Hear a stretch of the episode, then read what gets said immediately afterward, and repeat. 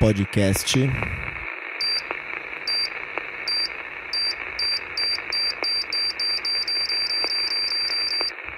Mais um ruído.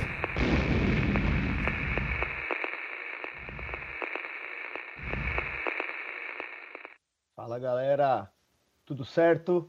Tá começando mais um episódio de Mais um Ruído e eu sou o Felipe e, de acordo com o Mário Quintana, imaginação é a memória que enlouqueceu.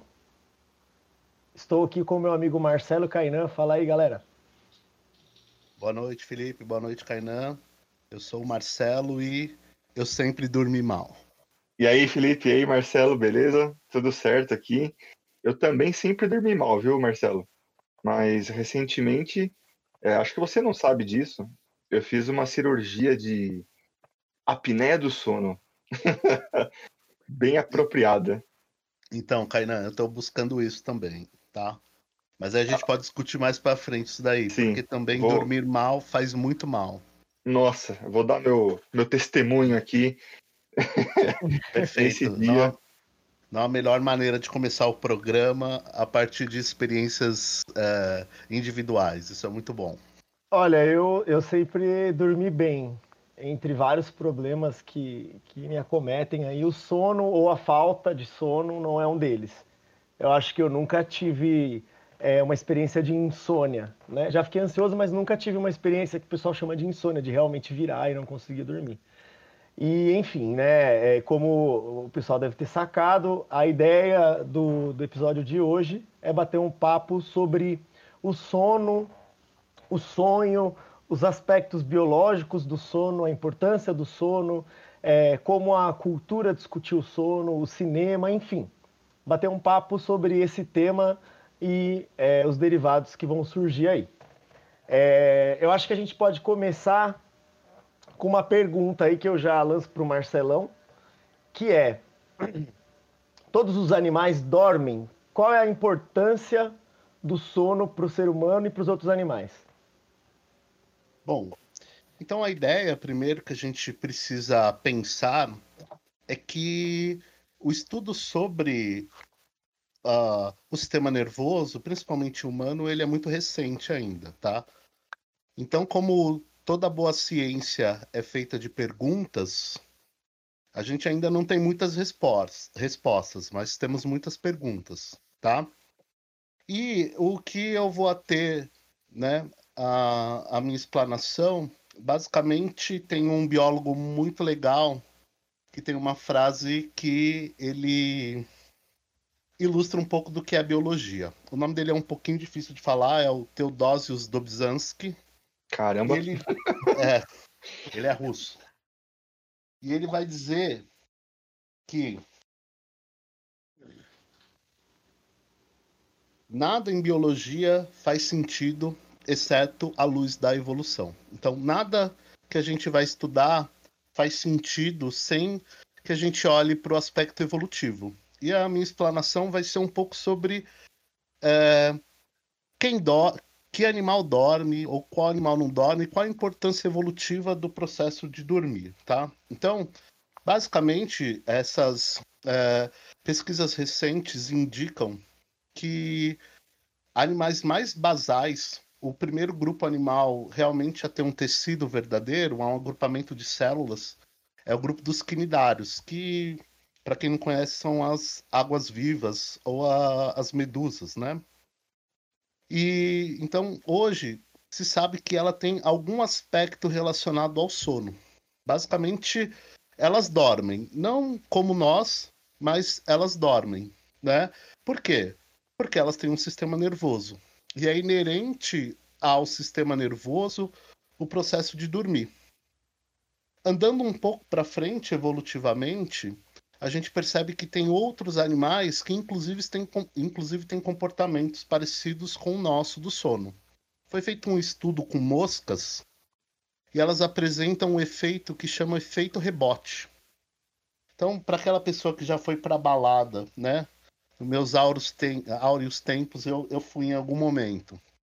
E você sabe que quando você é privado de sono, depois de algum tempo, enfim, você fica cansado e aí você alonga o seu sono. Isso é um comportamento é, que, que, que fosse esperado apenas em humanos. Mas a partir de um estudo, é, a gente percebeu que moscas também têm efeito rebote. Se você priva elas de sono, elas apresentam o mesmo comportamento, ok? E esse sono desses, desses animais aí significa que eles é, têm um, uma posição específica, assim, um ambiente, que nem a gente? Como é que funciona?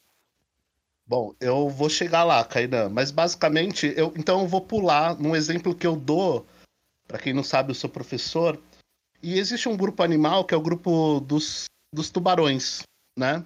E o tubarão ele tem uma característica fisiológica, morfológica, que para entrar um fluxo de água nas suas guerras, para que nas suas brânquias, para que ele consiga é, respirar, ele precisa sempre estar em movimento. E aí vem a primeira. Toda vez que eu vou dar essa aula, sempre quando eu dou essa informação, a próxima pergunta que aparece é: e como eles dormem? É, eu pensei isso, só não perguntei. É, mas a pergunta sempre é essa: e eles dormem? Já que eles têm, têm a maioria das espécies sempre tem que estar em movimento? Sim. A gente entende que o dormir ele vai ser diferente em cada espécie, né? Em cada grupo animal. Mas sim, eles dormem. O, o tipo de dormida deles é basicamente ele divide o cérebro em dois, parte fica ligada, parte fica desligada.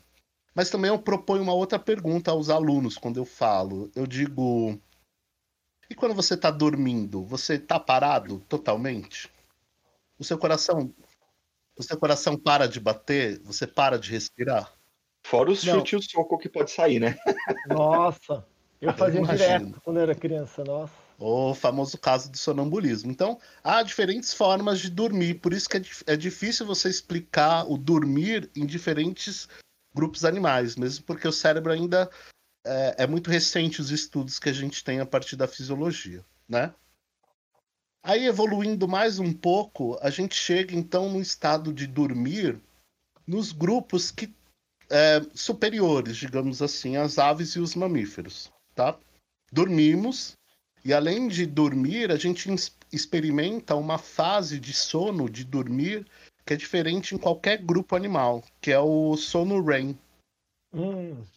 Esse aí que eu não conseguia antes, antes da cirurgia. Exatamente, que é conhecido como Rapid Eyes Movement. Então é a abreviação de movimentos rápidos dos olhos, né? O, os pássaros não têm esse sono, é isso?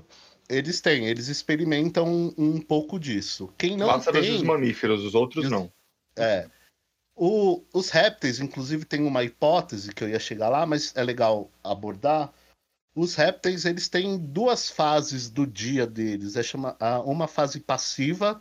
Você já foi ao zoológico levar alguém ou foi ver, sabe que o jacaré fica com a boca aberta lá tomando sol. Essa seria uma fase passiva da vida, do ciclo circadiano dos, dos animais.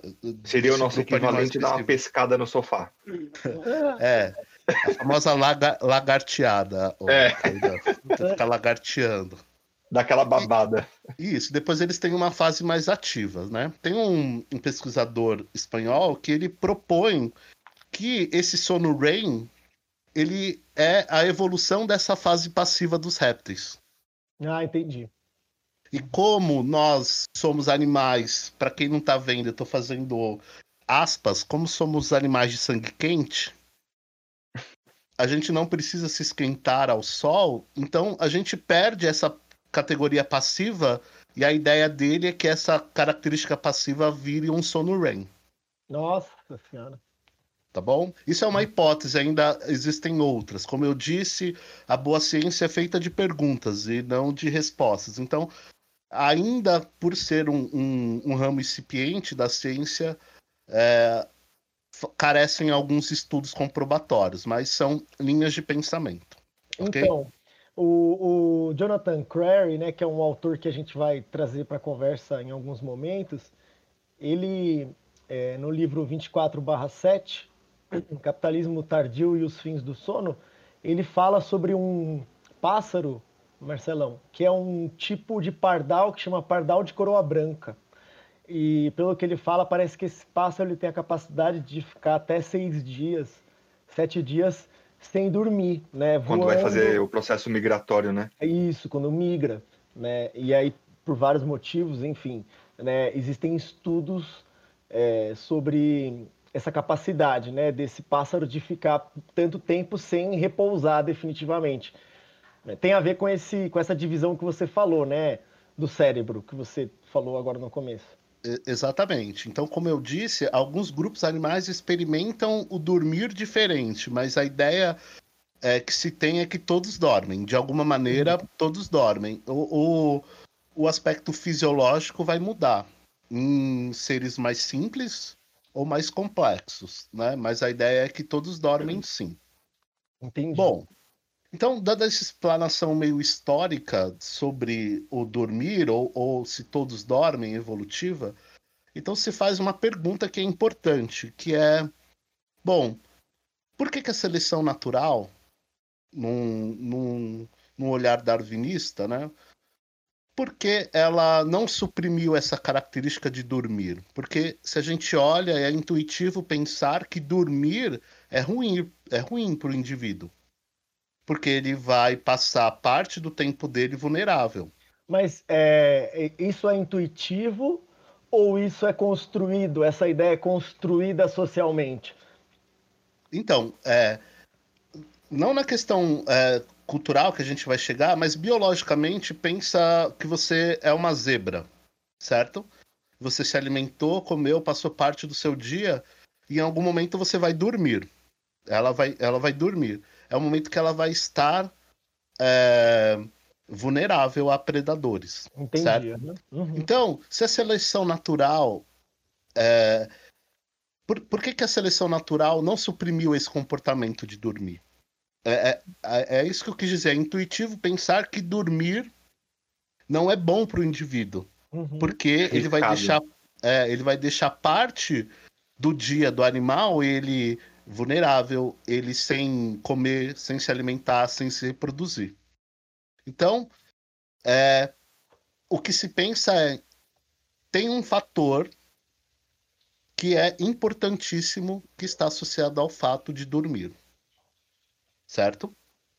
Bom, quando a gente olha para os animais mais menos complexos, tá meio que claro que dormir serve para que você limpe o seu organismo para que é, você se renove, basicamente. Tire impurezas, é, se aperfeiçoe em algumas características fisiológicas. Quais são esses menos complexos, por exemplo? Bom, então, como eu disse lá nos quinidários, o papel de dormir deles é, pura, é puramente fisiológico. Uhum.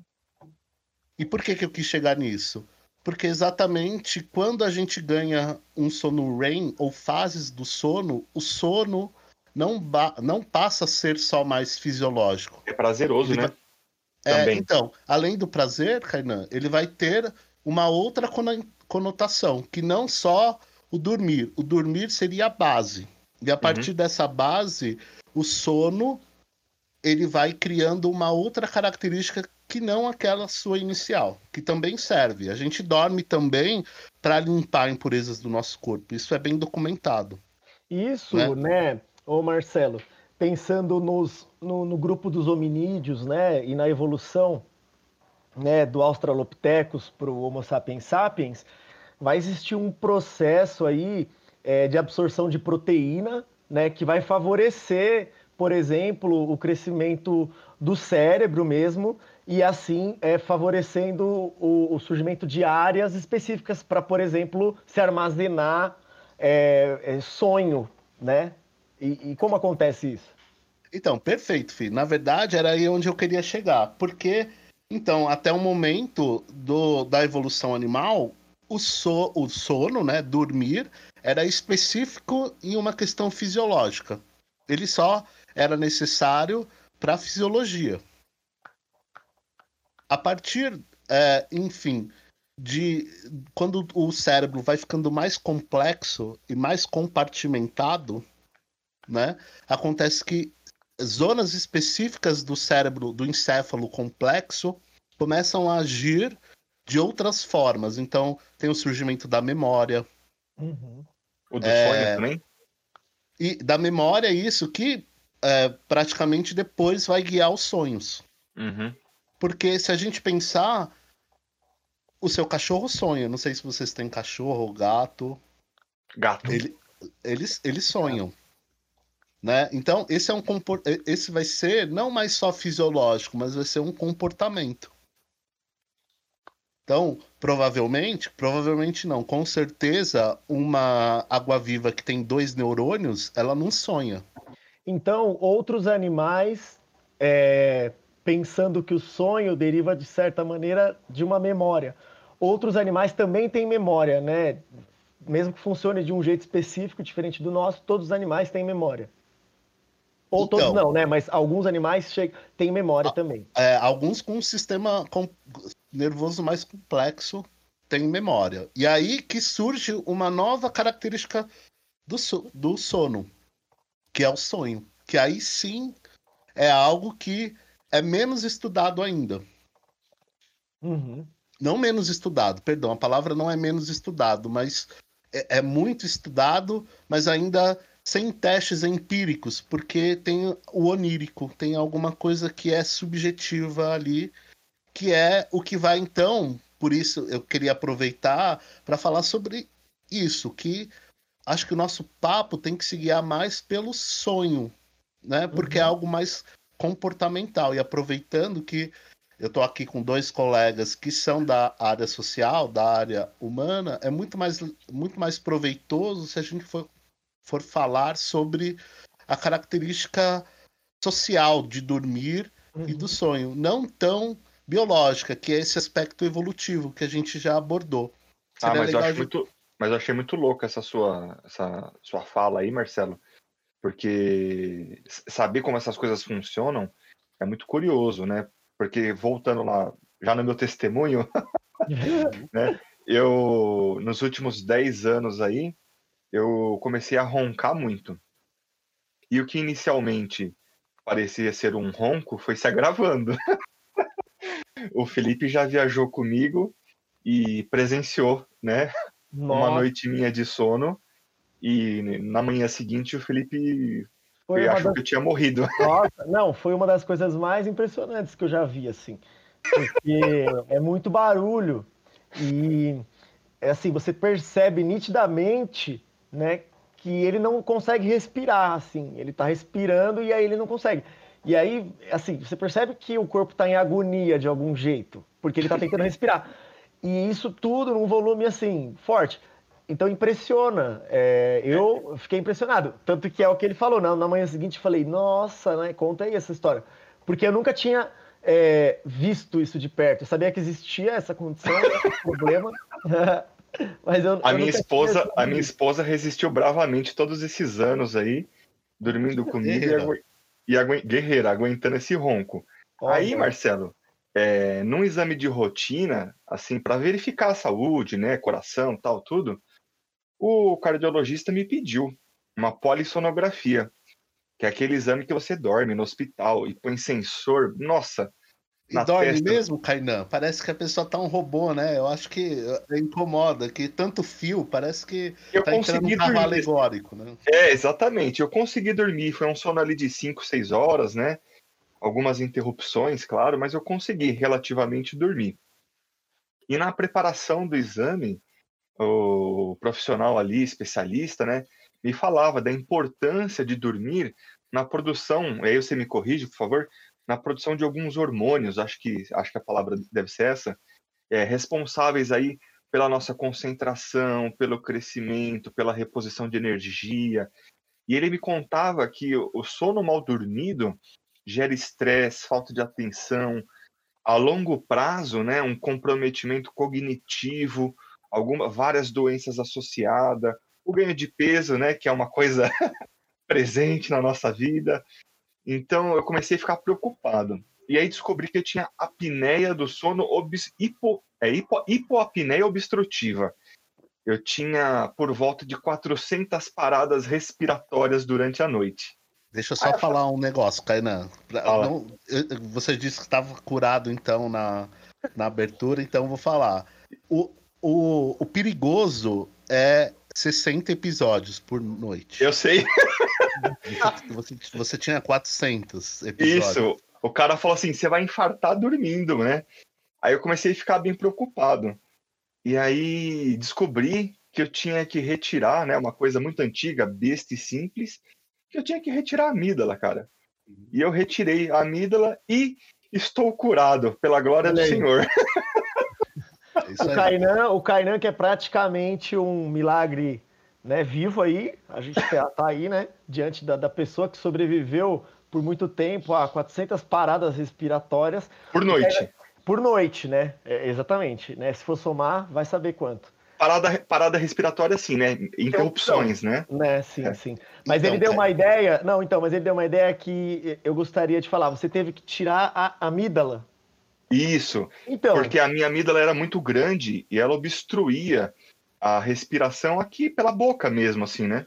então, Marcelo, essa, eu queria fazer essa pergunta, né? Qual é a importância, já que você estava falando de evolução, né?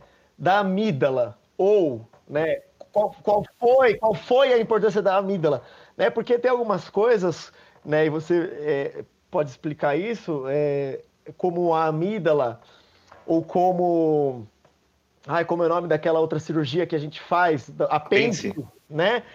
Que, assim, aparentemente mostram que isso talvez né, já foi importante, mas agora não sei se é tanto.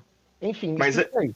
Antes do Marcelo falar da amígdala, só deixa eu tranquilizar todo mundo que vai ouvir que eu estou bem, estou dormindo e a diferença na minha vida é muito grande, cara. Eu consigo dormir uma noite ininterrupta, eu não acordo mais. Antes eu acordava três vezes, até quatro vezes, né? De acordar de levantar mesmo, de ter que beber água, ir ao banheiro, né? Agora eu durmo direto e não tenho mais problemas para ler, para dirigir. Eu bati, eu cheguei a bater o carro dormindo, né? Isso lá por 2011, acho, alguma coisa assim. Então eu tinha sono dirigindo. O farol fechava, eu dormia no volante. Então foram vários sinais aí, né, que foram se apresentando ao longo desses últimos anos e que aí, enfim, consegui fazer a cirurgia.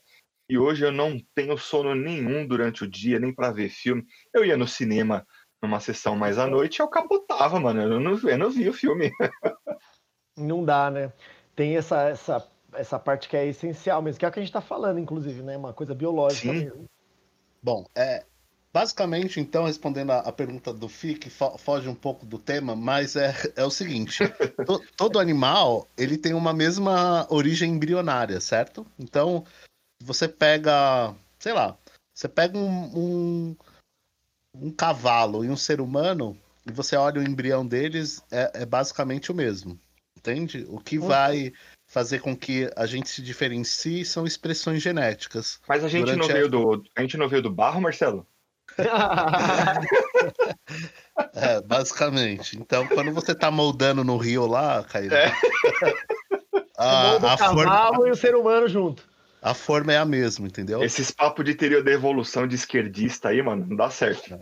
Então, a forma é a mesma. E aí, inclusive, tem é, o que a gente chama de órgãos vestigiais, né? São, são órgãos que estão lá desde o começo, é embrionário, mas que eu não quero dar uma conotação lamarquista, que é a ideia do uso e desuso, mas que hoje não tem uma função específica no organismo. Eles têm é, é, funções secundárias, digamos assim. Não O tem uma dente do função. siso, o dente do Isso. siso entra nessa também.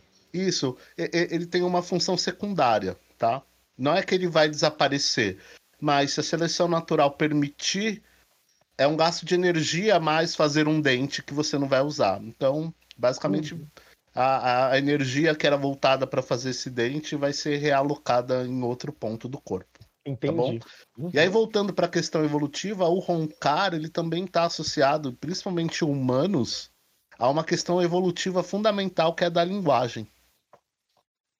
O nosso tubo, né, respiratório e as pregas vocais, elas, é- elas tiveram uma adequação para que a gente conseguisse falar.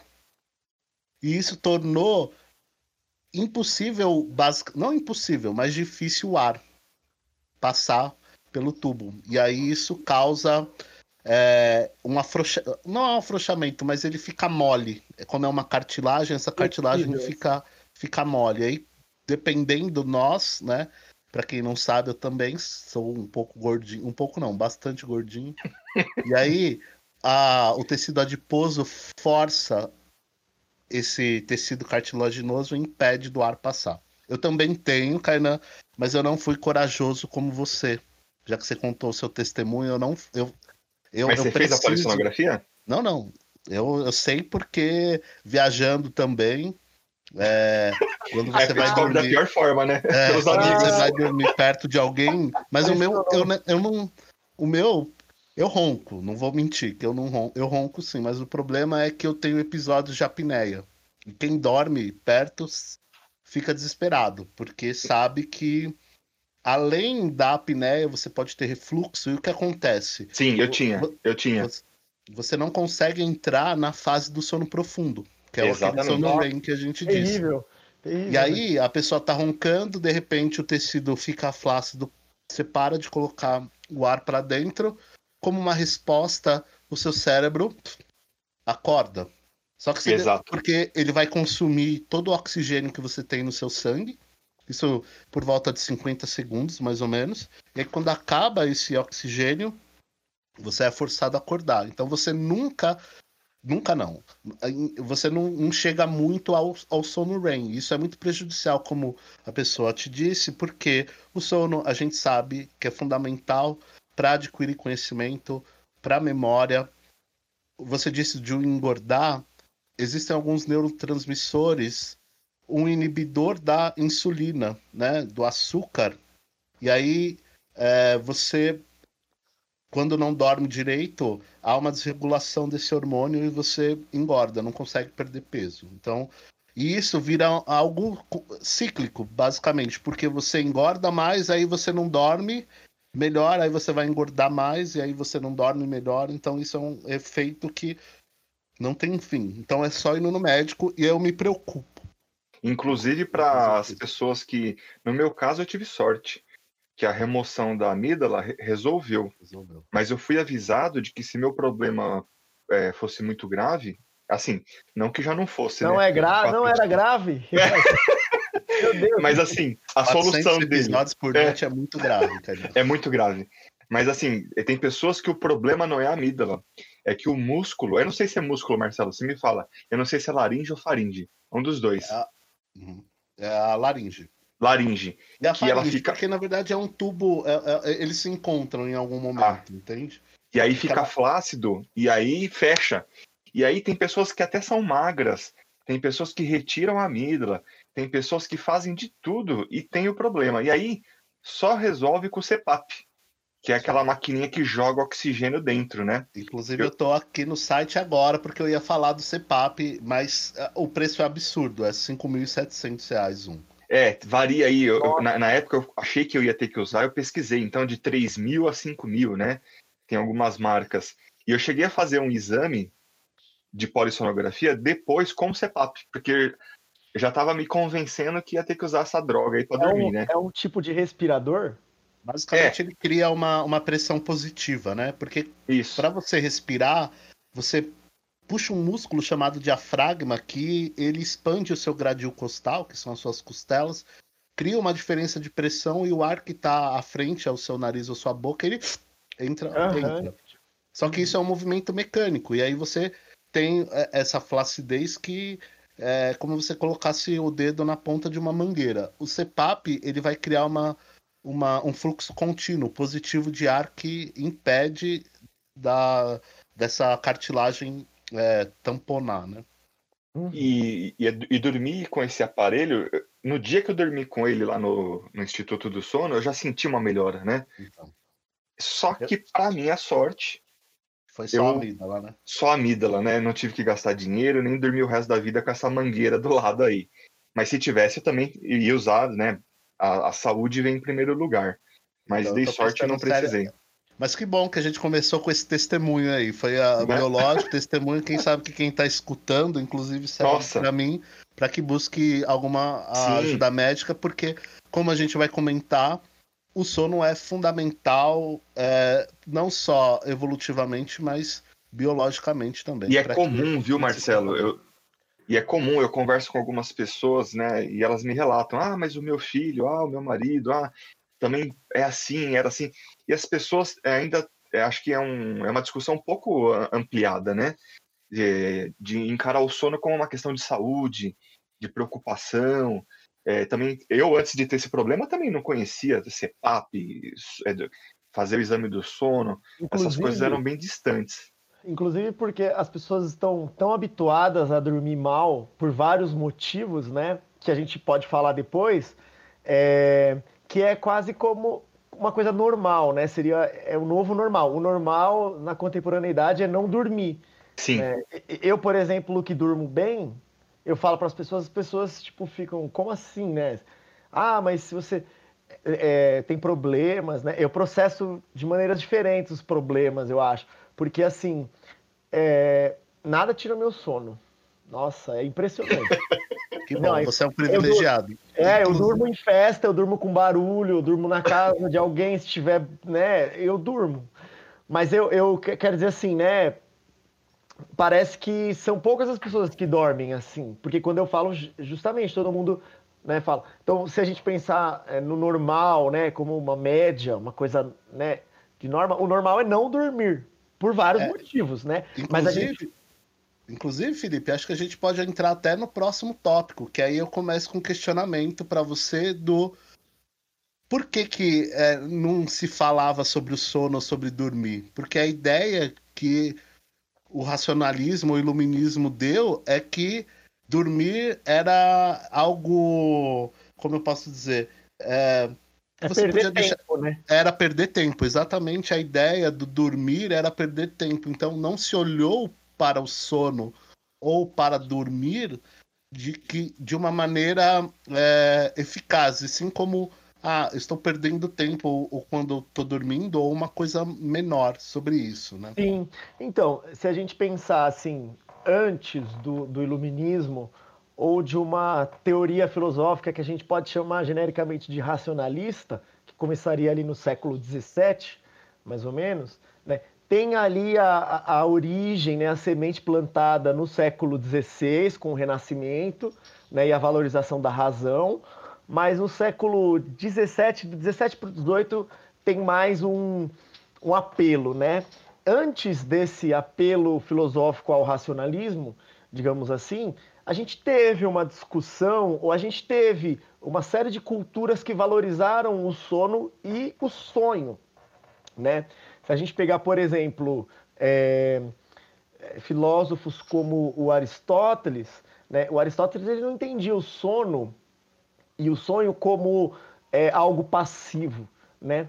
É, o Aristóteles e outros filósofos contemporâneos, outros gregos, eles reconheciam uma certa potência ativa naquele que sonha. Né? Então, o interesse desses filósofos na Grécia, por exemplo, é, eles giravam em torno de pensar o sonho né, como processos de imaginação, como projetos, processos sensoriais e como processos psicológicos.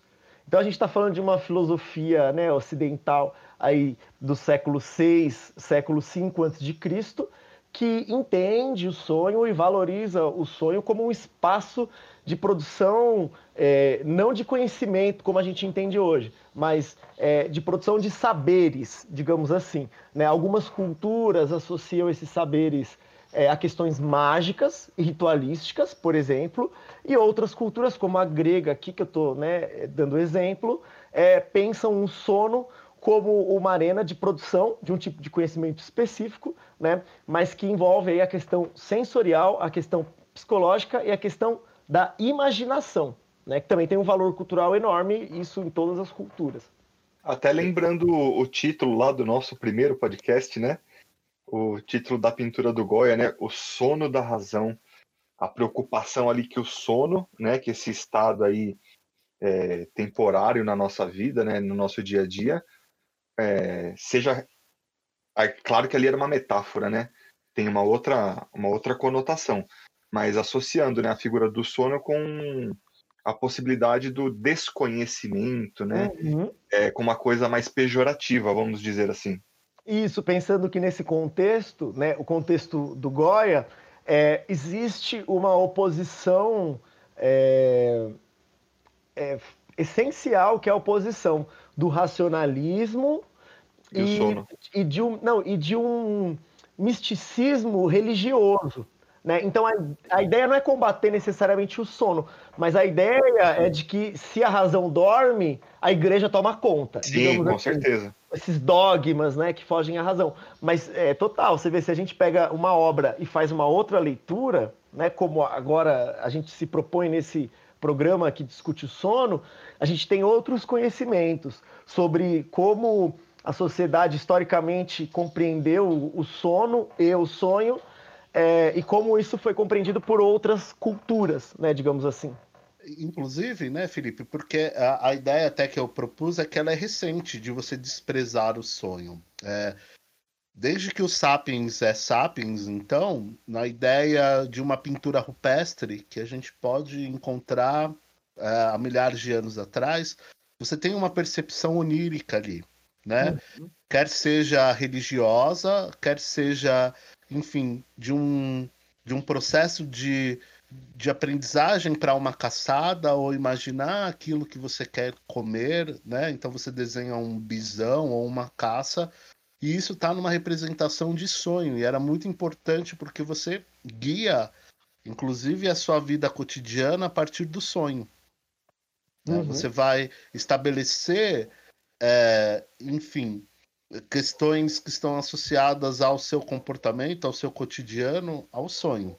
E, a, e as sociedades, e a- em diversas culturas de diversas sociedades, inclusive na nossa, né, ocidental, contemporânea, tem essa coisa do significado do sonho, que depois a gente vai falar um pouquinho, acho. É, vamos nos aventurar aí, né? Vocês vão, né? Eu não. falar um pouquinho do Freud. e tem essa coisa, né, de dar sentido para o sonho, de ah, mas eu sonhei isso, aconteceu isso na minha vida, eu sabia, de buscar essas conexões muito loucas, né?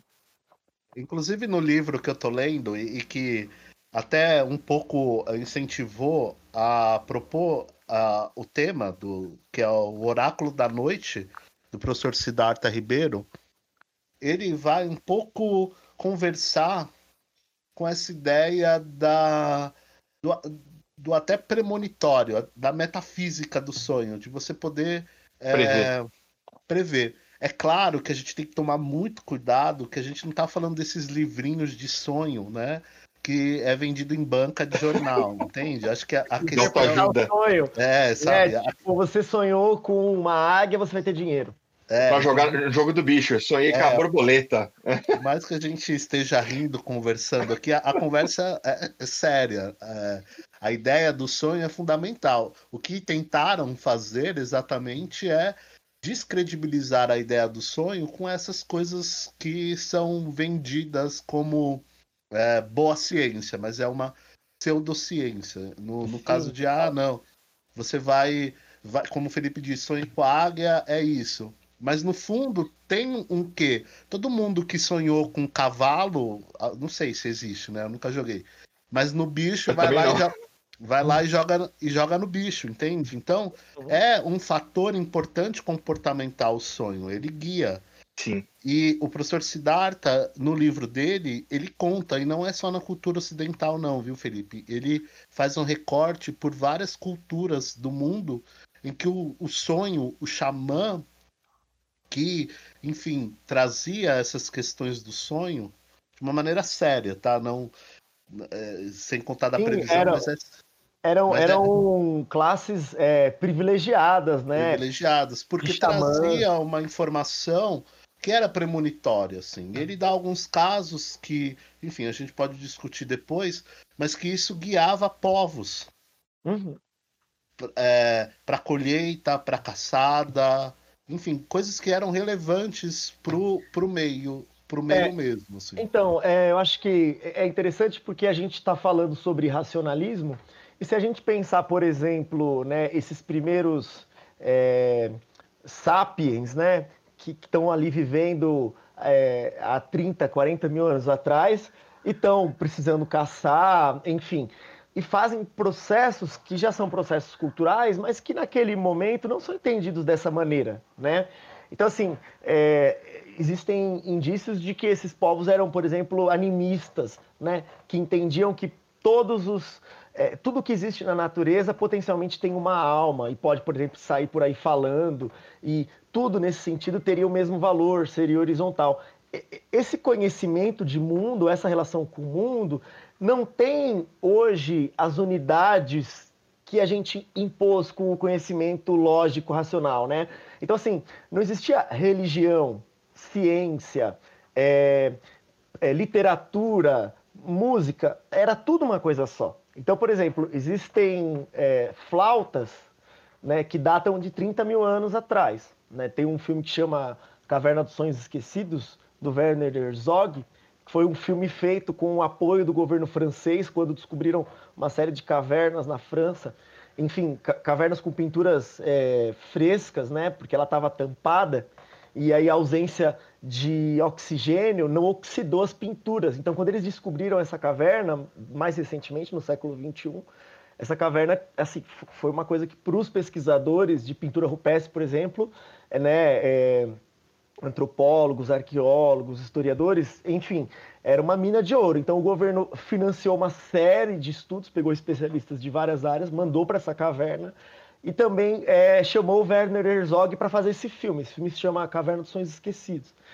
E lá é, mostra né, é, é, as pinturas rupestres e mostra, por exemplo, né, como eu estava falando, uma flauta que tem 30 mil anos atrás e que era usada, muito provavelmente, em rituais que não entendiam a flauta como um instrumento musical, mas sim como um instrumento mágico. Né? E nesses rituais, com fogueira, é, existiam interpretações de sonhos e figuras específicas para interpretar esses sonhos, assim como existiam personagens e figuras específicas para pintar. Né? Nessa, é, nesse filme, eles mostram, por exemplo, que tem uma série de cavernas lá na França, né? um, um roteiro de cavernas que foi usada, né, de cavernas que foram usadas ao longo de milhares de anos.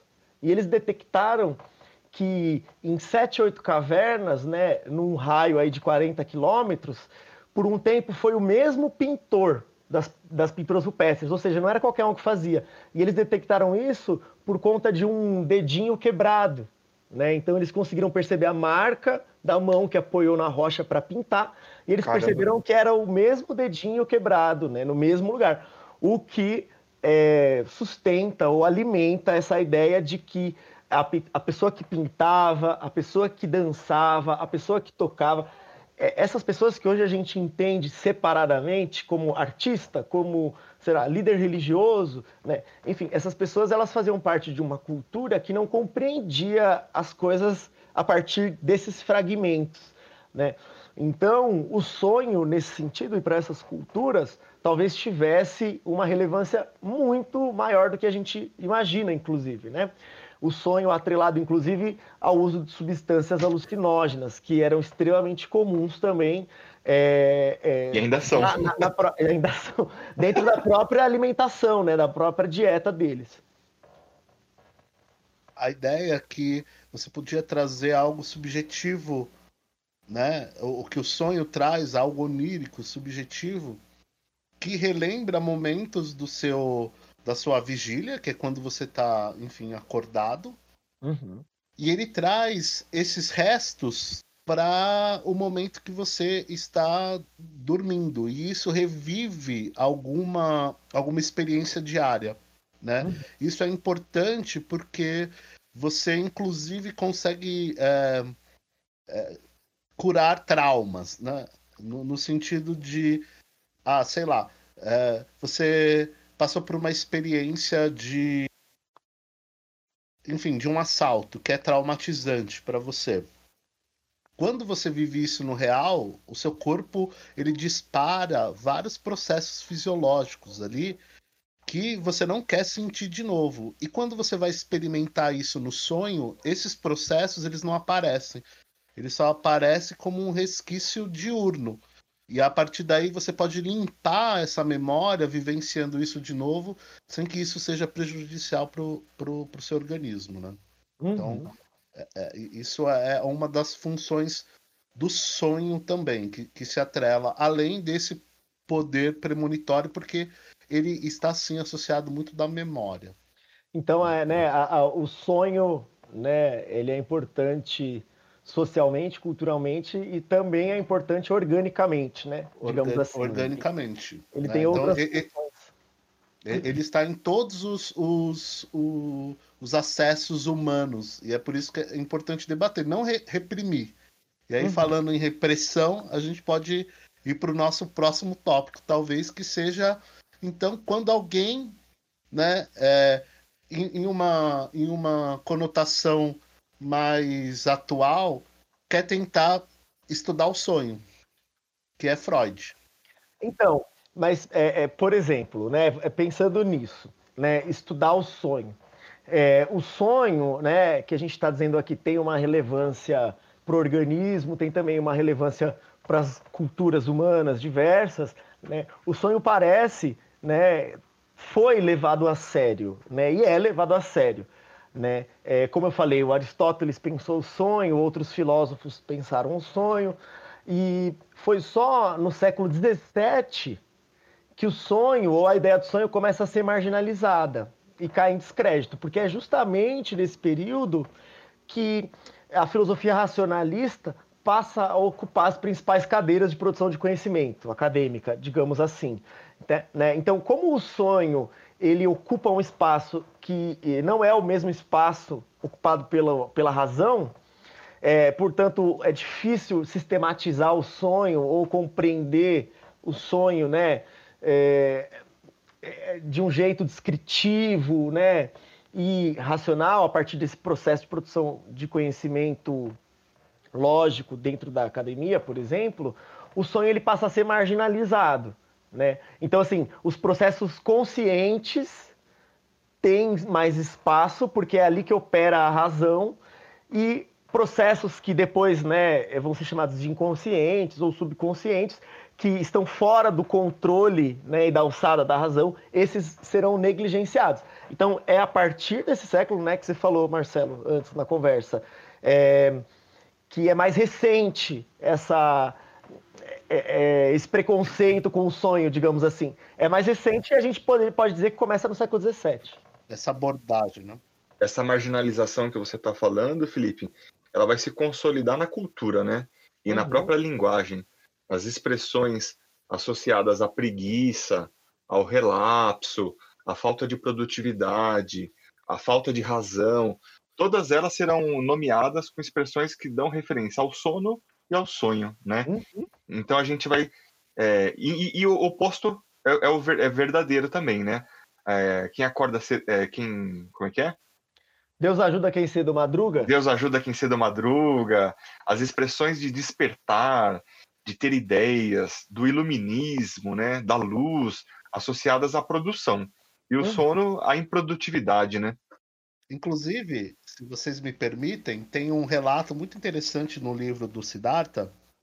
Eu não sei a época, tá? Mas é, é um filósofo, Felipe e Kainan, vocês podem me ajudar? Talvez vocês conheçam mais. Santo Agostinho, é esse? É, ele é importante. Ele é religioso e tal. Isso. Então, e aí eu não sei em, em qual época. É, é, é, época iluminista, mais ou menos, talvez? Eu acho que antes. Antes, antes é. Um pouquinho. Bem antes. Mas então, mas ele condena, inclusive, a prática do sonho também, porque é o seguinte, ele diz que na vida diurna dele, ele consegue é, reprimir todos os desejos dele. Mas de noite, mas de noite ele tem aquele famoso caso de poluição noturna, sabe? O que vocês entendem a poluição noturna. Eu acho que, eu acho que entendi. Não, não é poluição, tá? A palavra técnica é poluição uhum. noturna. E uhum. ele condena o sono também por isso, porque ele diz que o dormir tira ele da sua atividade eclesiástica. Seria o assim, famoso assim, sonho erótico. É, o famoso sonho erótico. Então ele diz que ele perde a batalha. Ele consegue, em todas as a, as linhas de frente, ele consegue manter-se casto, digamos assim. Aposto que ele adorava sonhar. Não, eu acho que ele fala com um pouco de ressentimento. Ele fala, inclusive, para desmerecer o sono, porque ele vai condenar o sono, porque exatamente ele fala que é outro ele, que, que não é ele ali. Né? Porque, enfim, ele não consegue, no, quando está dormindo, é, é, reprimir esses desejos, né? É, é engraçado. Então, por, porque pensando nisso, né, falando do Santo Agostinho. Santo é, Agostinho é, é, da, é que época, Fê? É a Idade Média? É um então, pouco depois? Santo, é, o Santo Agostinho, se eu não me engano, ele é começo da Idade, é, começo da idade Média. O ah. Kainan, dá uma conferida aí, século 4, 5 talvez, depois de Cristo, né? Começo, final da, da, da Antiguidade e começo da Idade Média ali. Achei que ia aparecer rápido aqui, não, não apareceu. Olha, Santo Agostinho está fora das redes. É, enquanto você procura, é, é interessante pensar isso, né, que o Marcelo está dizendo. Porque, assim, aparentemente, portanto, o sonho ele não pode ser controlado. E quando a gente pensa em controle, a gente pensa em uma operação consciente irracional, né? Então, por exemplo, pensando nas é, sociedades da pré-história, sociedades de 30 mil anos atrás, né? É... Pode falar. Ele é 480 anos. Depois de então. Cristo. Depois. É, então é século V, isso mesmo. Né? Ele está nessa transição do que em história a gente chama de Idade Antiga e Idade Média, né? Então ele é, é um pensador importante que vai inaugurar essa, entrada na Idade Média. Né? Mas assim, pensando essa, essa ideia do Santo Agostinho, né? quando a gente pensa em controle, a gente pensa em controle a partir da razão. Né? Então, quando estamos em vigília, quando estamos acordados, somos parcialmente, pelo menos, orientados pelo, por uma consciência, né? que hoje a gente sabe é construída socialmente e que por conta das questões de, de mentalidade, de valores, de moral, de, enfim, uma série de fatores, hoje é orientada racionalmente, digamos assim. Os é, grupos que viveram a pré-história, por exemplo, imagina eles ouvindo a voz da consciência, é, é, né? É muito difícil interpretar isso. Então, uma conversa consigo mesmo, que é uma conversa que é algo comum a todos os sapiens, digamos assim, hoje é interpretada como a voz da razão, né? Que é a consciência. O Santo Agostinho ele gostava de controlar o pensamento dele, né? Então, enquanto ele estava acordado, ele controlava. Quando ele estava dormindo, ele não controlava. Mas imagina que um ser primitivo não tem esse controle, digamos assim. É por isso que se confunde, né, a ideia de o que é religião, o que é verdade, o que é mentira, o que é fantasia, o que é arte, né? Então, um processo pictórico não é artístico, simplesmente como hoje a gente entende. Né? Ele tem uma série de fatores. Então, isso nos leva a pensar que né, o Santo Agostinho já percebia que existia um aspecto da mente, digamos assim, que é um aspecto não operado pela consciência, portanto, talvez não operado por mecanismos de pensamento que são mecanismos racionais, não é? Que, como a gente está falando aqui, ganharam muito espaço no século XVII e no século XVIII por conta de uma cultura, né, sobretudo ocidental, que legou esses valores racionalistas que, se a gente pensar né, para além da filosofia, foram assimilados e reproduzidos a partir de uma ideia de racionalismo aplicado ao lucro, por exemplo, se a gente pensar no modo de produção capitalista. Né? Mas é, nesse, é, nessa transição né, do século XIX para o século XX, né, considerando aí século XVII, fortalecimento do racionalismo na filosofia, século XVIII, os processos de revolução burguesa, né, revolução industrial, revolução francesa, revolução inglesa, processos revolucionários que vão colocar a burguesia é, é, é no poder, digamos assim, no topo da pirâmide, né? E esses processos vão, portanto, é, cristalizar, consolidar valores associados à razão, mas valores que, no, no modo de produção capitalista, tem a ver não com a razão, quando eu penso na filosofia racionalista, né, na questão epistemológica, mas na razão como é, um processo que, se aplicado a uma ideia utilitarista, pode trazer mais lucro, digamos assim. É? O, tempo, o tempo como espaço da produção, né? Exatamente. Inclusive, por isso, a mudança da concepção de tempo, justamente nessa transição. O relógio surge como objeto capaz, né, entre aspas, claro, de medir o tempo. E medir o tempo com mais precisão. Portanto, antes, né, eu dizia assim, ah, é, na Idade Média, por exemplo, já que a gente falou do Santo Agostinho, né, a pessoa perguntava assim, quanto tempo demora para chegar na vila X? Né? Aí ele fala, o outro falava assim, ah, demora o tempo do milho cozinhar. Então, quer dizer, a unidade de tempo e de, da distância, né, é a mesma coisa, né, tempo e espaço, é, era medida a partir de um né, aspecto cultural, que era, por exemplo, cozinhar o milho.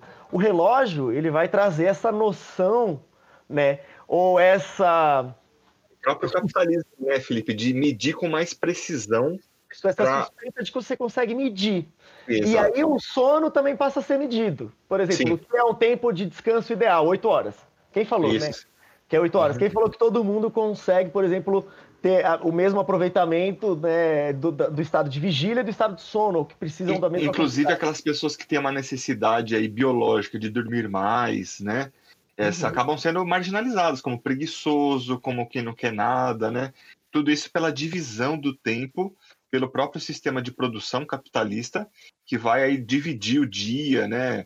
É, fusos horários, padronizar o horário de produção, acordar cedo. Por que, que não acordar tarde, né? Uhum. Acordar cedo, dormir cedo, tudo isso para, vamos dizer, criar uma, não sei se é a melhor palavra, mas estruturas de, de produção, né? Para garantir um, uma cultura, um conjunto ideológico para as pessoas é, estarem sob né, essa, essa organização do tempo. Exatamente, uma imposição que a gente acaba naturalizando, né? Então é difícil hoje uma pessoa que não se orienta pelo relógio, pelo menos em cidade grande, né?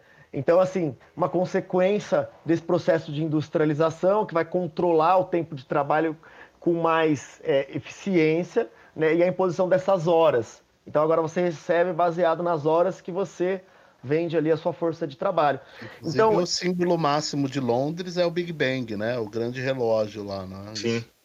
Isso, Big Bang, que é exatamente o símbolo da Revolução Industrial. Para temporizar tudo, padronizar. Exatamente, que padroniza tudo. Mas, na virada do século XIX para o século XX, a gente vai ter uma série é, é, de pensadores que vão construir saberes que escapam, digamos assim. É... Ao método cartesiano, talvez, Isso. ao método científico, Popper, da metodologia científica aplicada né, puramente ao racionalismo, talvez, Felipe? Exatamente, escapam à alçada da produção racionalista, digamos assim. Então, são produção de saberes que passam a ser reconhecidos como saberes que têm né, certo valor e que constroem conhecimento, mas que é um conhecimento que não ganha ali o selo da produção acadêmica baseada numa razão lógica, né? que é o que, como a gente está dizendo aqui, é, ganhou espaço e volume desde o século XVII, pelo menos. Né? E entre esses saberes, a gente tem a psicanálise. Né? Então, assim, é, o inconsciente foi tratado pela literatura, foi tratado por outros pensadores, mas ele foi sistematizado pelo Freud, por exemplo. Né? Então a gente tem na virada do século XIX para o século XX, né, uma obra que foi é, publicada em novembro de 1899, mas com a data de 1900, que é a interpretação dos sonhos do Freud, que vai trazer outras luzes, digamos assim, e outro olhar para o sonho, né? compreendendo o sonho como algo produzido não pelo, pela cognição né, que vigora durante o nosso estado de vigília consciente e racional, mas que tem o seu valor e que pode dizer muito sobre o ser humano, por exemplo, né? Perfeito. Esses saberes, é, nessa virada do século XIX para o século XX, eles vão influenciar é, toda a mentalidade da época, né? É, não só o Freud, a gente tem, por exemplo, o Einstein, a gente tem a própria ideia do Darwin ganhando força, né? A evolução sendo estudada com seriedade. Então a gente tem uma série de conhecimentos que, é, escapando à produção racional acadêmica ou não, produzem uma, um tipo de virada epistemológica, digamos assim.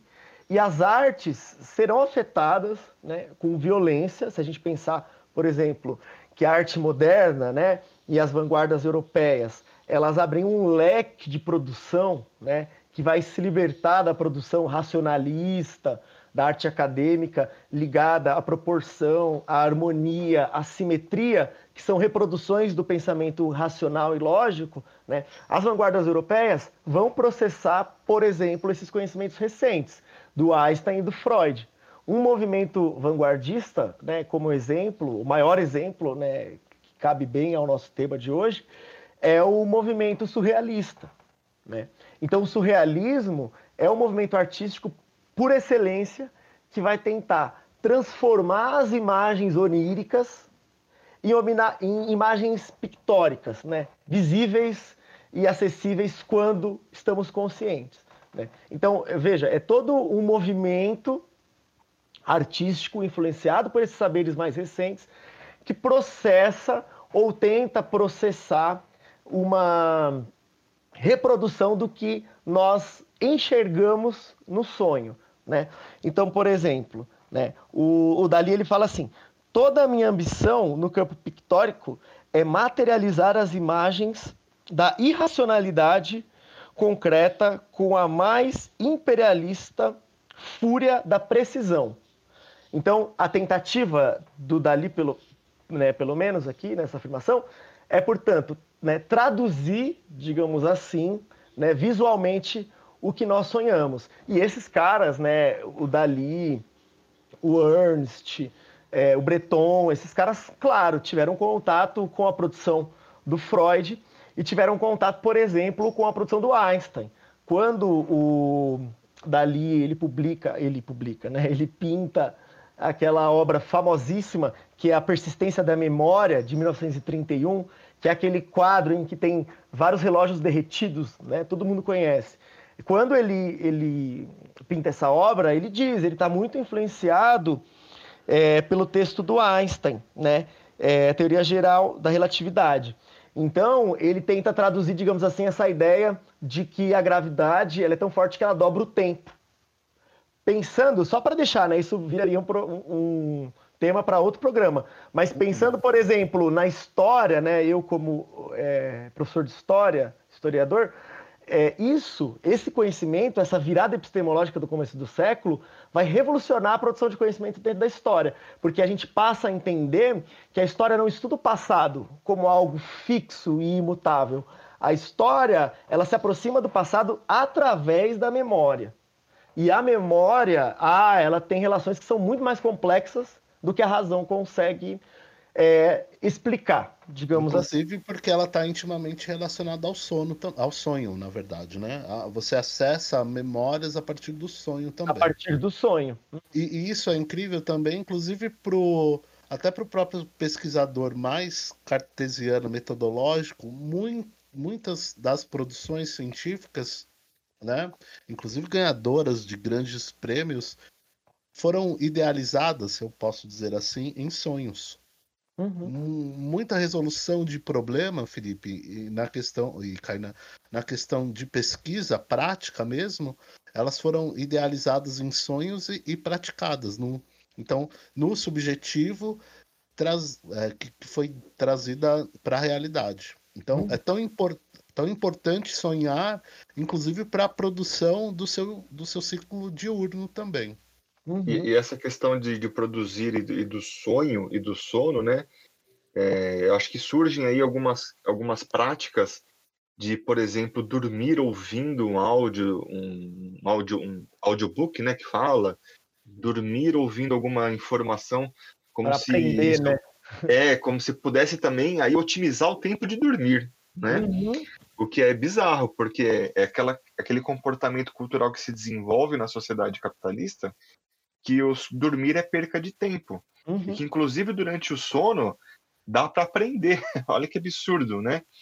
Você não tem o prazer do simples relaxar, de não pensar e de sonhar com o que quer que seja, né?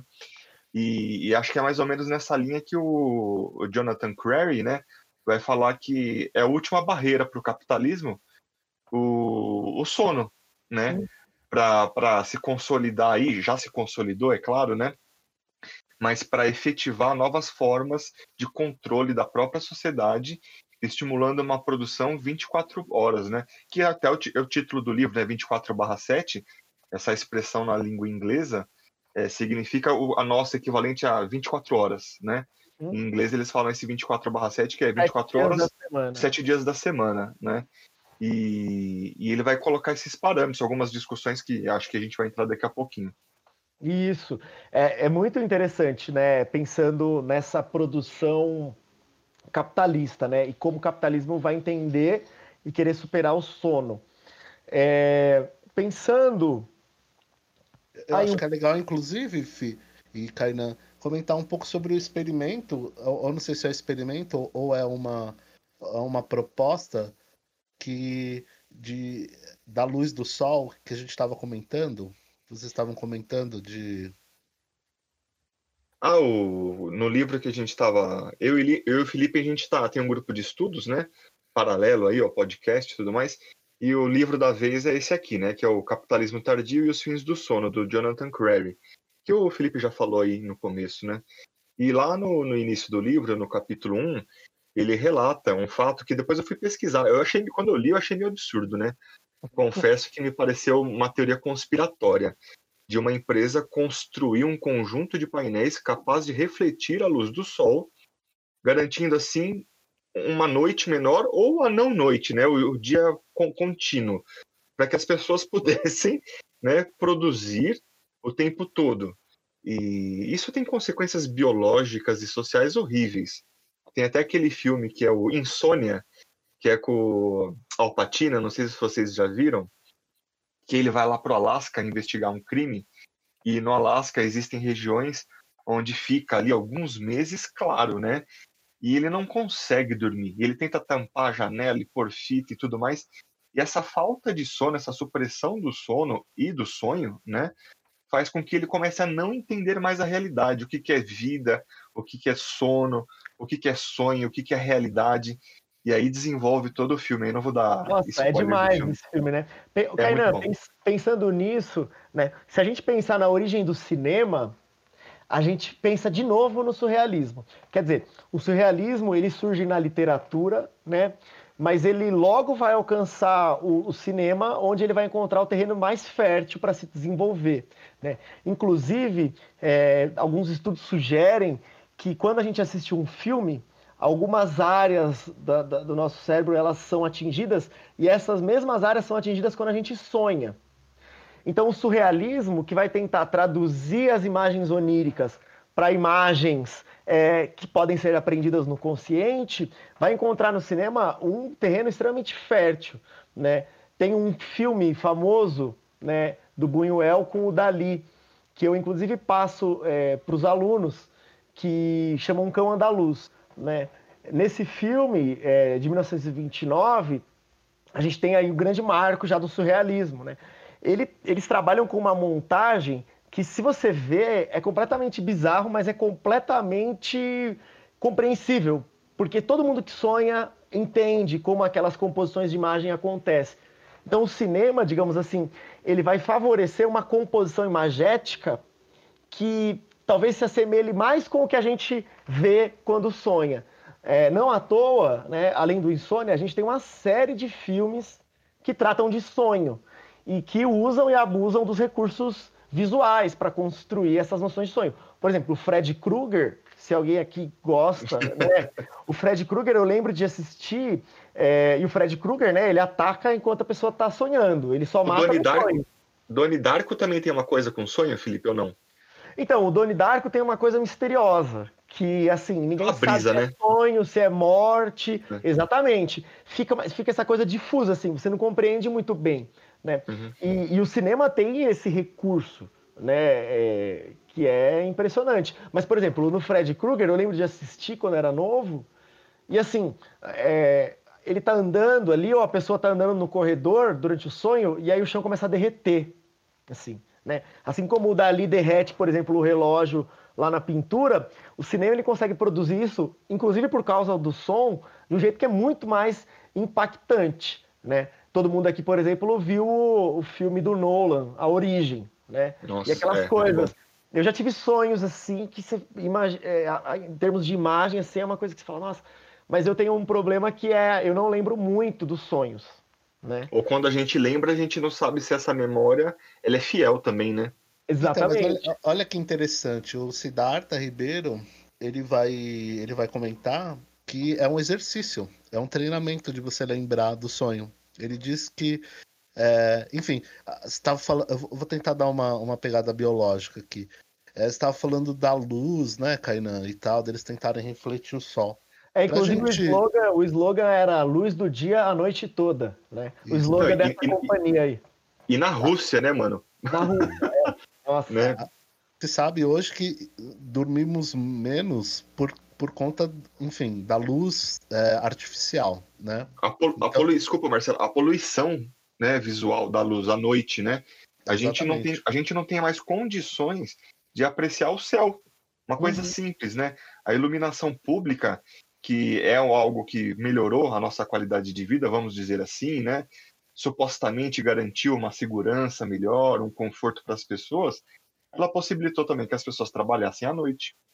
Ela, ela impossibilitou a admiração de um céu estrelado. Inclusive, esse foi o objetivo, né? É, pensando na, como fruto da Revolução Industrial, né? Exatamente.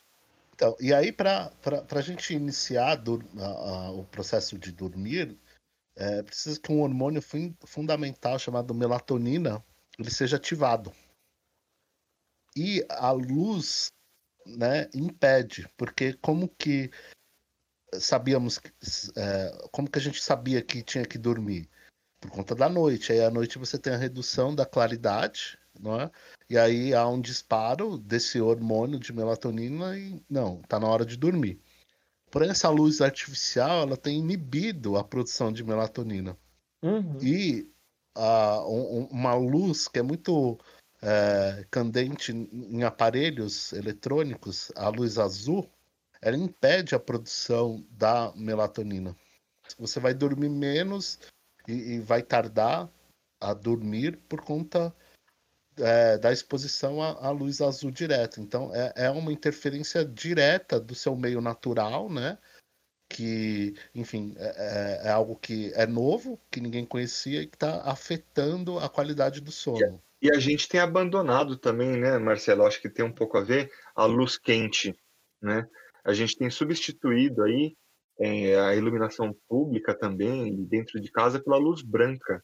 É, é, que acho terrível. Que é, é uma, pode ser um agravante aí as pessoas que ficam na frente da televisão, do celular, do tablet horas antes de dormir.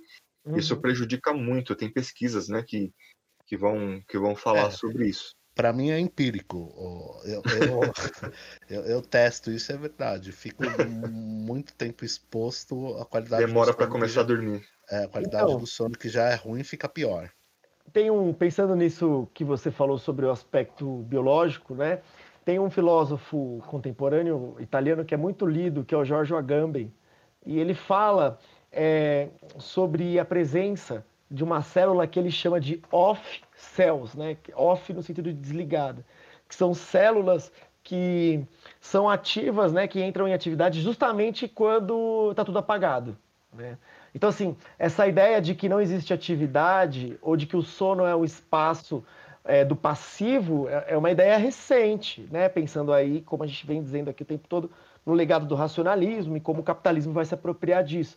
Então, assim, o sono ou o sonho, né, o escuro, é uma arena da inatividade, da perda de tempo. Né? Então, a gente vai ocupar esse espaço. Mas não, como o Marcelo está falando, e pensando no Agamben agora, né, existe uma função orgânica, a gente falou disso no começo também, né, vinculado à, à, ausência de luz né, e à escuridão, né, que é o que o capitalismo, pensando no livro do Curry, né, quer, digamos assim, vencer.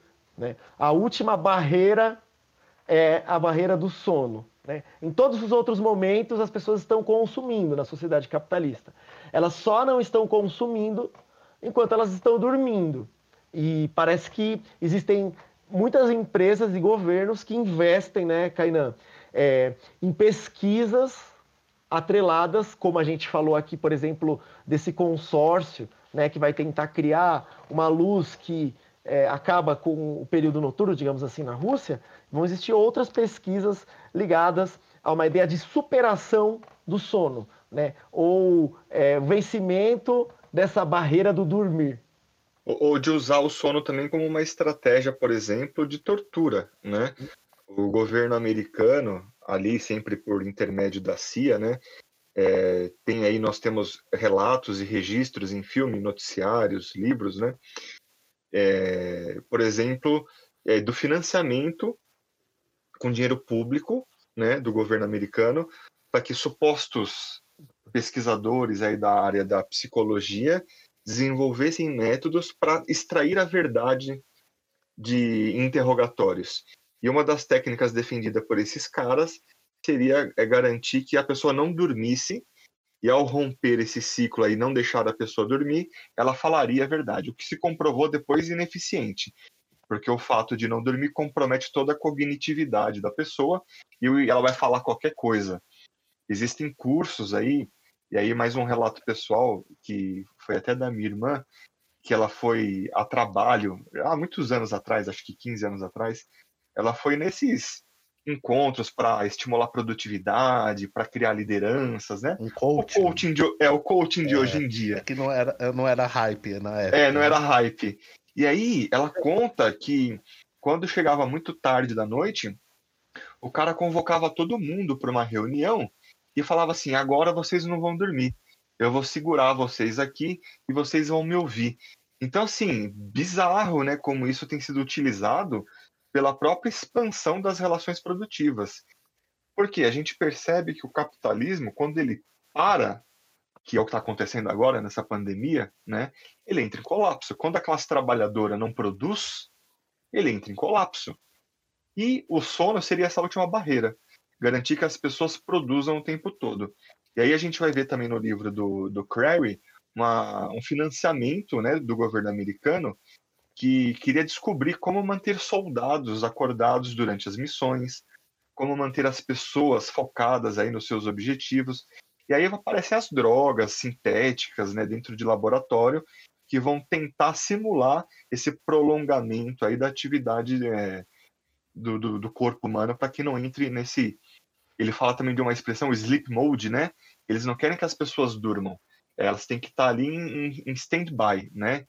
Que fica ali sonolento, mas que se desperte. Um outro exemplo, só para finalizar, eu estava lendo uma matéria e um repórter do jornal, e agora me fugiu agora, não sei se era a Folha, ele conta que ele trabalhava à noite na redação e ele ia pegar o carro no estacionamento quando ele saía de madrugada. E o cara que abria o portão para ele do estacionamento, porque estava fechado, era de madrugada, sempre vinha sonolento. Quer dizer, o cara estava dormindo e acordava para abrir o portão. E aí ele perguntou: Nossa, né, você não acha melhor dormir na sua casa? Depois que você sai daqui, você dorme na sua casa? O cara falou assim: Não, eu não durmo em casa porque eu moro aqui. Então ele, traba... ele morava no lugar de trabalho e 24 horas por dia ele tinha seu sono interrompido. Qualquer Nossa. coisa ele podia ser interrompido para abrir o portão para alguém tirar o carro. Né? Então é justamente essa barreira que o capitalismo busca romper. Manter uhum. as pessoas 24 horas conectadas, online, recebendo mensagens, trabalhando e produzindo, né? É, o fim de semana, né, só para complementar, o fim de semana já é uma barreira que já foi ultrapassada, né? Sim. Assim, dia útil, sábado, domingo. Inclusive, nesses tempos, a gente falou sobre, sobre o programa de EAD, já não tem mais. Nossa, totalmente. A gente não tem mais né? dia e noite, né? E nem, nem, sábado e segunda, né? Não, mas, em, mas em contrapartida, eu também queria colocar uma outra coisa que é tão predatória quanto.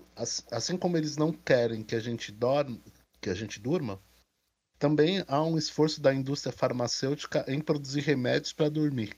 Então, é muito louco isso, né? Eu tenho um então... amigo, né? Só para introduzir isso, Marcelo, que eu quero que você fale muito sobre isso.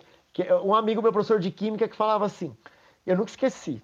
Ele falava assim: se não fosse a química e a indústria farmacêutica, ninguém teria sobrevivido, sobrevivido ao, ao século XX. Pensando no capitalismo, né? Então, assim, é, a indústria farmacêutica veio para auxiliar essa falta de lógica e essa irracionalidade do modelo é, 24/7, digamos assim, que o capitalismo desde sempre tenta implementar, pensando na máxima do tempo é dinheiro, digamos assim. E aí a indústria farmacêutica, né, que é o que você vai começar a dizer agora aí, imagino, vem auxiliar nesse repouso, mesmo que seja forçado. É tanto repouso quanto despertar, acho, né?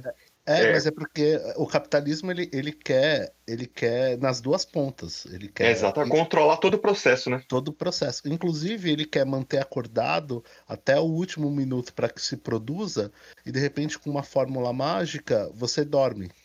Uhum. Então você trabalha, trabalha, trabalha, trabalha. E, e apaga. Não...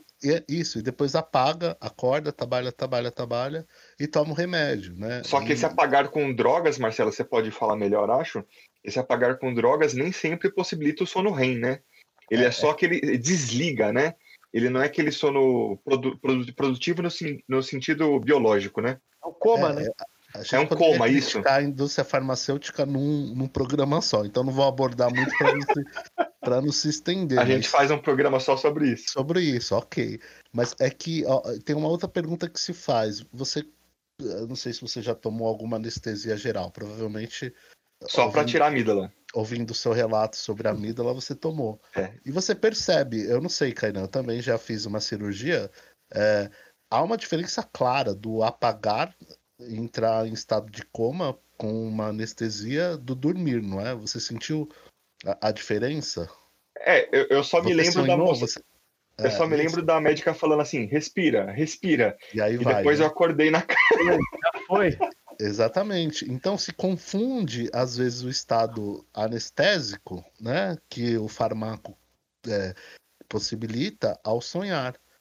Então, quando você é induzido ao sono por um fármaco, e pode vir qualquer psiquiatra, neuro, é, neurocientista, e ele vai dizer para você que não existe uma dose é, mínima que não cause dependência de qualquer dopaminérgico que auxilia no sono. Não dá, não, não existe o, o cérebro ele é plástico e ele vai então se adequando e ele vai pedindo cada vez mais doses. E o Brasil, infelizmente, em algum momento ele se tornou o recordista de tomar remédios para dormir. É, e esses negócios de energético, né, cara? A quantidade de energéticos que existem hoje, né? A, a diversidade de marcas e como as pessoas naturalizam isso, né? Ah, eu dormi pouco, então eu tô aqui trabalhando agora, vou tomar um energético, vou tomar o café, vou tomar o guaraná, e pode guaraná com energético e, e tudo junto, e o café. O café.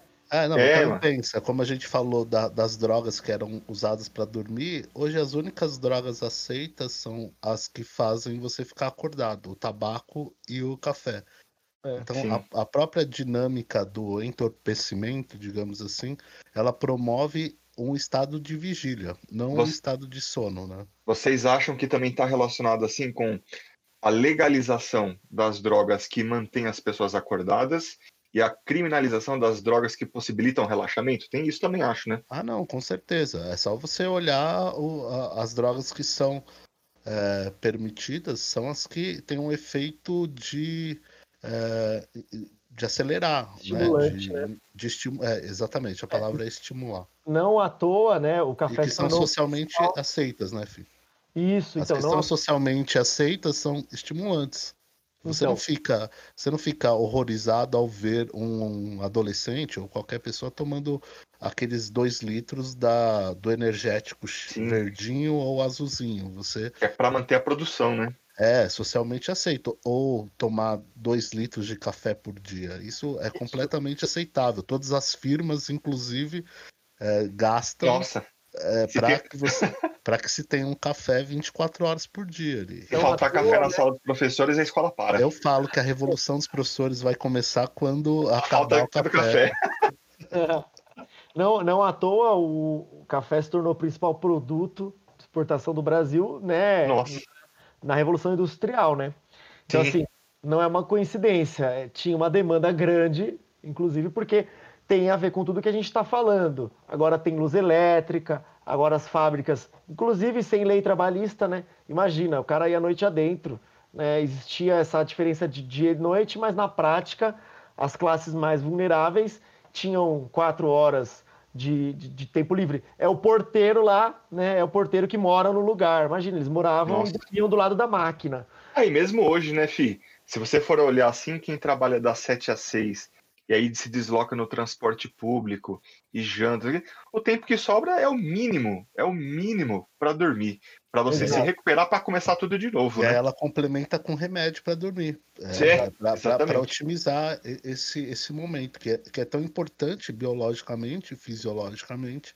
Ela suprime isso se entorpecendo com, com drogas prescritas, né? Exatamente. Que são, como você falou, legais, né?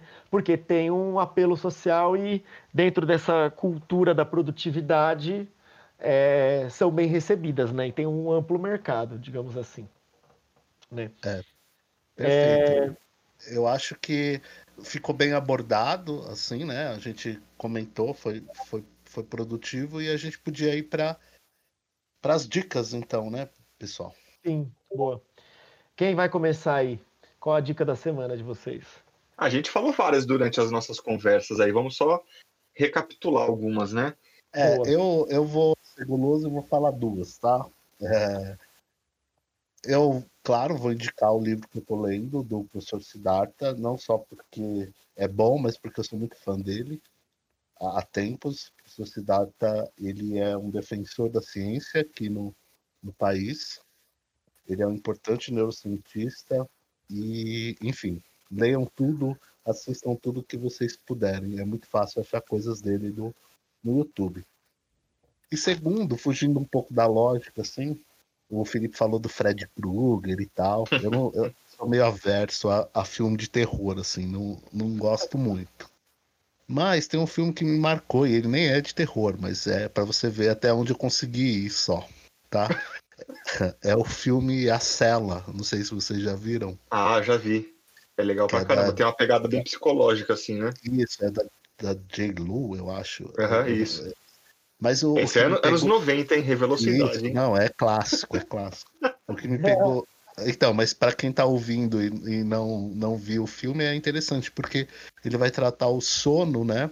Principalmente como acesso a traumas de um outro assunto que eu gosto, mas não me julguem, que é serial killer. Então ele acessa a memória do serial killer é, é, invadindo sonhos, assim. Ela, né? é uma, ela é uma psicóloga, né, Marcelo? Ela é uma psicóloga e aí descobrem um jeito, é até um pouco de ficção, né, no meio, Sim. mas que ela consiga entrar no, na mente, do inconsciente, do, é, no sonho na linha do, da origem, né, com o Leonardo DiCaprio, né? Isso, isso. Só que em vez de ir atrás de um roubo, né, eles, ela tá indo atrás de, um, de, um, serial killer, assim. É, então... no caso do A Origem, é, eles vão inserir uma informação no isso, sonho para que, que a pessoa acredite que aquilo foi real, né? É, eles Perfeito. conseguem manipular a construção do sonho, né? Tanto que o nome original é Inception, né? Inception. Inception. Isso. Então isso. minha dica é essa: O Oráculo da Noite, do Siddhartha Ribeiro, e o filme A Cela. E o Insônia, né, com o Alpatino, A Origem, que a gente acabou de falar. Uhum. E o livro também, né, do Jonathan Crary, O Capitalismo Tardio e os Fins do Sono. Tem bastante coisa, né, na internet sobre esse livro, ótimas resenhas. É, vale a pena procurar. E tem PDF aí nas internet da vida, dá pra achar de uhum. grátis. Tem, de grátis. E tem, e tem bastante coisa sobre sonho, porque todo mundo sonha, né? Não tem ninguém que não sonha. Então, eu, eu queria deixar, né? A gente já falou um monte de coisa e a gente gosta de falar porque é legal, né? Então, é, um outro filme, que é um filme de 2004, que tem no Netflix, é um filme bem fácil de achar. Ele chama, é, no Brasil foi traduzido como O Operário, e é com o Christian Bale, né? O Batman, que nesse filme está muito magro, né? É a história, é uma história muito louca, é um filme muito bom sobre um operário, né, em inglês se chama The Machinist, que... Ah, com esse título eu já, já me lembro de alguma coisa, mas eu vou preciso ver de novo. Nossa, é muito louco. Ele passa por um acidente de trabalho, né? Eles são operários, ele é um amigo e tal, e aí ele passa por um acidente de trabalho E aí depois ele passa a internalizar uma culpa, porque acontece um acidente com um amigo dele, e ele passa a internalizar uma culpa porque ele acha que ele, inclusive os colegas lá endossam isso, ele acha que ele teve relação com o acidente, né? Ele foi culpado pelo acidente. E aí ele passa um ano sem dormir. E nesse filme ele está extremamente magro, é impressionante. Como E é assim, louco. passa um ano sem dormir? Por causa da culpa. Ele não consegue dormir Ah, sem ele dormir assim, tendo pesadelos. Não, não, ele, assim, o filme, né, é, pensando no surrealismo aí, ele é um realismo que extrapola, né? Seria um- Realismo fantástico. Ele Ele é- literalmente não dorme no filme. Isso, na linguagem da literatura né, hispano-americana aí, é o realismo fantástico. Então, assim, ele passa um ano sem dormir, porque ele delira, porque ele já não, é, como você falou do insônia, né? Ele já não sabe o que é verdade e o que é mentira. E ele fica extremamente magro. E é legal porque, assim, tem a ver com a culpa, né? Então, o processo é internalizado que faz com que ele não consiga atingir esse estado que, como eu falei, para mim, é tão natural e delicioso, que é o de dormir, né? De sono. Enfim, muito louco esse filme. Assistam. Bom, é, mais uma vez, eu, eu gostaria de agradecer, né? ah, tivemos críticas é, construtivas, legais no último episódio.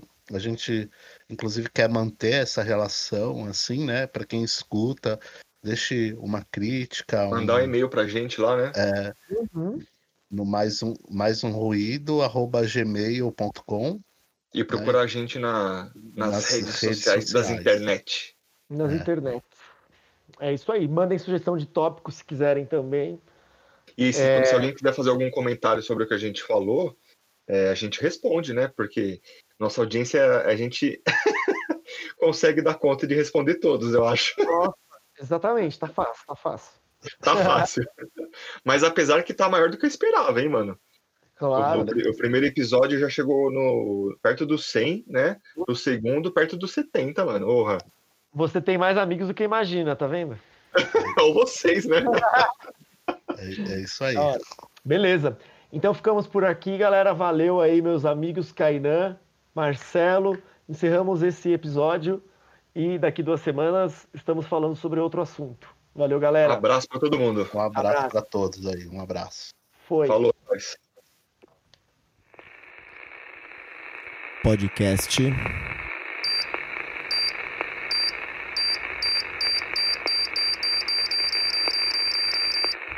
mais um ruído.